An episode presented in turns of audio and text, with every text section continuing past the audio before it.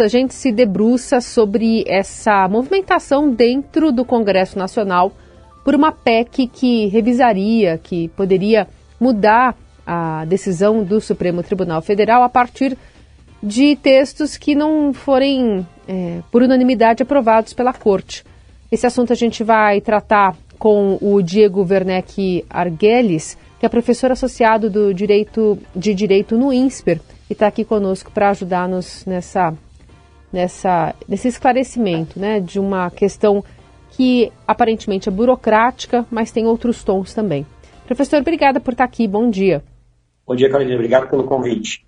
Professor, em que medida essa PEC, que então permitiria ao Poder Legislativo anular as decisões da Suprema Corte do país, se encaixa numa ação orquestrada de parte do Congresso para ir desgastar mais ainda o tribunal? Pois é, acho que esse é um ponto muito importante para entender por que, que essa PEC é diferente de muitas outras iniciativas individuais de pouco apoio político que surgiram desde 88 no Brasil com relação a limitações, restrições ao poder do Supremo de declarar leis inconstitucionais. Propostas assim já apareceram antes, mas elas nunca vão realmente para frente. Né? E dessa vez, a gente não tem ainda o início formal né, da tramitação, a gente não tem o texto oficial da PEC, a gente pode ser que isso não dê nada, mas a movimentação de fato é preocupante, porque o contexto, que, bom, três coisas que eu destacaria né, sobre essa PEC. Primeiro, começando pelo que você observou, o contexto, né? Esse é um contexto muito perigoso para fazer uma discussão desse tipo, dessa magnitude. Um contexto de tensão entre os poderes, um contexto em que o presidente Bolsonaro está frequentemente testando os limites do que ele pode fazer com relação a decisões judiciais, ameaçando, inclusive, desobedecer decisões do Supremo sistematicamente. Ou seja, não dá para discutir essa PEC, né, a ideia dessa PEC, como se a gente estivesse num, num seminário de direito constitucional, né, ou um debate é, de, de boa-fé sobre a reforma das instituições. Em tese, Existe né? Espaço, não devemos, sem uhum. dúvida, não devemos. Esse, esse é um contexto que a gente precisa imaginar porque que nesse momento, no ano eleitoral, num contexto em que o presidente Bolsonaro está sistematicamente atacando o judiciário de variadas formas, né, e o STF em particular, e o TSE em particular, por que, que surge essa discussão e, se, e, me parece uma péssima ideia né, a gente sequer ter esse tipo de discussão sobre os limites do poder do Supremo nesse contexto. Acho que essa é uma discussão que é possível ser feita. Acho que desde 88 o Supremo Tribunal só passou por reformas que fortaleciam seu poder, e eu acho que no longo prazo é natural que haja debates sobre eventuais ajustes e aprendizados que a gente teve. Agora, esse não é o momento e essa não é a melhor forma de fazer isso. Essa PEC, além de tudo, ela, pelo, pelo que se noticiou na imprensa, né, é, a gente não tem ainda acesso ao texto oficial, ou pelo menos não tive, o conteúdo dela me parece também particularmente problemático, porque uma coisa a gente precisa entender. O Congresso se discorda de uma decisão do Supremo, de uma interpretação que o Supremo faz da Constituição, em princípio ele pode aprovar uma emenda constitucional, alterando a Constituição e, diz, que, e fazendo com que a Constituição diga aquilo que o Congresso queria que o Supremo tivesse lido na Constituição. Aconteceu, por exemplo, no caso da PEC da vaquejada, né, há alguns anos. O Supremo declarou que a prática da vaquejada violava a Constituição, é, por ser crueldade com os animais. Em alguns estados era uma prática é, é, culturalmente recorrente. E o Congresso aprovou uma PEC colocando uma exceção explícita na Constituição, permitindo práticas né, que fossem tradicionais, como, como a vaquejada. Então, esse, esse tipo de, de, interação entre os poderes existe no Brasil. É, a emenda constitucional já é o mecanismo possível para isso. Né? Então, também é, né, não quero que, que a, que, a, minha fala seja interpretada como né, uma, uma rejeição absoluta de qualquer atuação do Congresso para discordar de decisões do Supremo. Só que esses mecanismos já existem, com procedimentos previstos, diante de limites previstos. E o que me parece problemático nesse texto que foi anunciado, né, pelo, que, pelo que a imprensa é, noticiou ontem, é que ele dá um poder diferente para o Congresso, né? o poder de simplesmente sustar decisões do Supremo que sejam não unânimes. Né? Então aí você já não está dizendo, bom, eu vou usar meu poder de reformar a Constituição para alterar o texto para dizer o que eu acho que é certo. Você está dando poder para o Supremo para, de fato, diretamente dizer essa decisão do Supremo aqui eu vou anular, vou considerar como se não não existisse, não tivesse sido preferida. Isso me parece muito grave e isso realmente não tem é, medida análoga que tenha sido é, repercutida dessa forma no Congresso desde 88. Professor, é, alguns interlocutores do próprio Arthur Lira, também de Rodrigo Pacheco na Câmara e no Senado, dizem que não, não se vê possibilidade dessa proposta passar, especialmente no Senado. É, então a gente poderia entender que está se falando em chantagem, está se falando em tentativa de se alargar, de se laciar essa relação aí entre os limites constitucionais, entre os poderes. Dá para se dizer que é, tem tons golpistas esse movimento? Olha, acho que é, é, bem possível. A gente não sabe exatamente como foi, a, a, a, digamos, as conversas que levaram à apresentação dessa PEC por esse parlamentar individual. Né? O que eu posso dizer é que me parece uma boa notícia que os presidentes né, das casas do Congresso tenham sinalizado que essa PEC não tem chance de passar. Acho que, inclusive, essa rejeição deveria ser feita, idealmente, com reconhecimento de que o conteúdo da PEC é radical e que o contexto é perigoso, que esse não é o momento, no momento de ataques ao judiciário, de ter esse tipo de discussão. Né? Então, acho que seria melhor ainda se essas duas coisas fossem adicionadas a esse julgamento, que me parece uma boa notícia, de que a PEC não tem chance de ser aprovada. Agora, a gente sabe que essas coisas muitas vezes aparecem como né, balões de ensaio, uhum. né? Realmente não, não, eu posso apenas especular. Né? Se isso de alguma forma foi é, incentivado para que esse movimento acontecesse, né? E aqui eu, eu especulo claramente. Uhum. Uhum. Depois, né, você é, é, vir apagar o fogo, dizer não, calma, não, isso daí não tem chance de ser aprovado, não é bem assim me parece um movimento ruim, sim, para a democracia brasileira nesse momento. A gente precisa de estabilidade, a gente precisa de certeza de que decisões judiciais vão ser respeitadas, a gente precisa de certeza de que, inclusive, o resultado das eleições, que é garantido também pela atuação de juízes eleitorais, vai ser respeitado. Então, acho que nesse momento, se foi isso que aconteceu, se foi um balão de ensaio, é um movimento muito ruim me parece muito nocivo para a democracia brasileira. Ainda que a gente é, esteja falando de uma proposta que pode ter é, é, dificuldades de, de passar na, nas duas casas, né? Então, em tese, só que vindo né, de um parlamentar que está ali ao lado do presidente Bolsonaro, é do mesmo partido, faz parte da base de apoio, o quanto essa movimentação pode é, influenciar o trabalho no Supremo Tribunal Federal?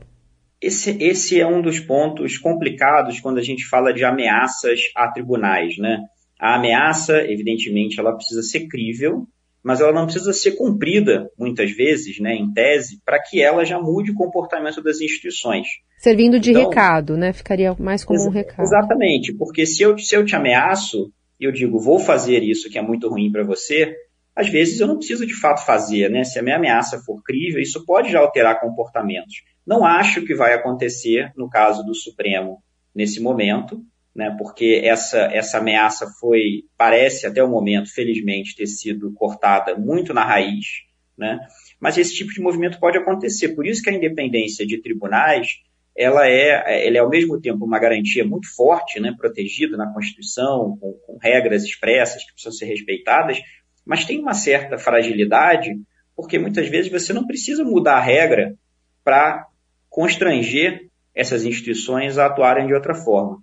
Acho que não é o caso do Brasil no momento, acho que não tem sido o caso até aqui, mas se a gente olha em outros países, né, movimentos de caráter mais autoritário que vão crescendo, mesmo a princípio dentro das regras constitucionais, essas ameaças são muito comuns. E essas ameaças, em algum momento, passam a surtir efeito, né? passam a surtir efeito porque tribunais querem preservar a sua autoridade, precisam preservar né, é, é, o, seu, o seu espaço institucional de atuação, e se sentirem que tem ameaças críveis vindo para cima deles né, nesses contextos, uma hora a ameaça crível vai produzir algum efeito.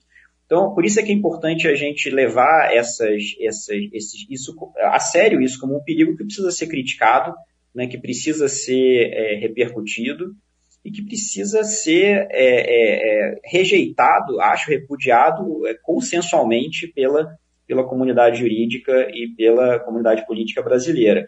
Eu observaria uma outra coisa sobre essa PEC, hum. se você me permite. Claro.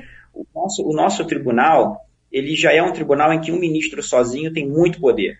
Né? Ministros sozinhos decidem individualmente casos de alta magnitude, ministros sozinhos decidem quando que essas suas decisões monocráticas individuais vão, vão ser submetidas ao controle dos seus pares. Ministros sozinhos pedem vista e seguram processos, às vezes, por meses, anos. Então, esse é o tribunal que a gente tem hoje. Essa PEC, se, se ela, né, se, se, o texto dela que foi anunciado né, fosse de fato levado à discussão e aprovado, imagina o seguinte cenário, né? Ela vale para decisões não unânimes do Supremo.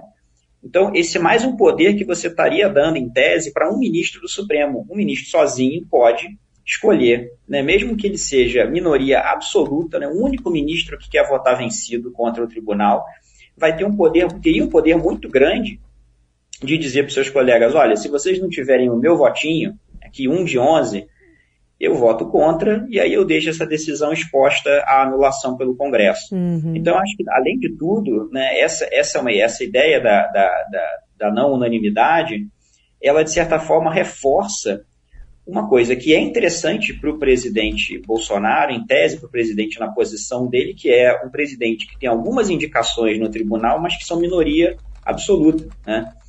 Então, não deixa de ser também uma maneira de reforçar ainda mais o poder relativo que é, é um, um, grupo, ou às vezes um ministro individual no tribunal que está na minoria, que não tem como conseguir convencer seus colegas para formar uma maioria, pode ainda assim se colocar nessa posição de dizer: meu voto pode ser a diferença entre uma decisão do Supremo ficar exposta à anulação ou não. Então eu chamaria atenção para esse ponto também, de como isso pode afetar a dinâmica do tribunal. Bom ponto.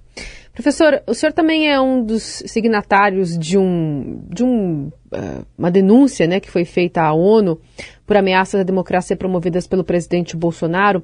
Em que medida é, essas novidades que vão surgindo aqui no nosso cotidiano municiam também é, esse tipo de, de movimento né, da, da sociedade civil, tentando buscar um respaldo internacional para o que está acontecendo aqui dentro? A preocupação dos signatários desse documento, né, me parece ser a de confirmar, documentar, organizar e contar internacionalmente que tem um padrão acontecendo, que essas coisas não são soluços institucionais, né? Então, é, tentar juntar uma série de coisas que foram ditas e feitas pelo presidente Bolsonaro né, nos últimos dois anos, sobretudo, mas desde que assumiu o poder em geral, que são justamente ameaças, sinalizações de que ele tem interesse em não respeitar decisões judiciais e, mais especificamente, de que ele tem interesse em não respeitar o resultado eleitoral de outubro. Né? Uhum. Isso são sinalizações que têm sido feitas com clareza. Ele pode nunca fazer isso, mas a sinalização de que esse é um plano possível no horizonte me parece estar bastante clara. E eu acho que a gente queria, é, no caso brasileiro, mostrar, é, internacionalmente explicar que atacar juízes tem a ver com eleições no Brasil. Né? Atacar juízes, atacar o STF tem a ver com eleições, porque, no caso, os três ministros do TSE são ministros do STF e são ministros que o presidente Bolsonaro tem atacado em particular, né?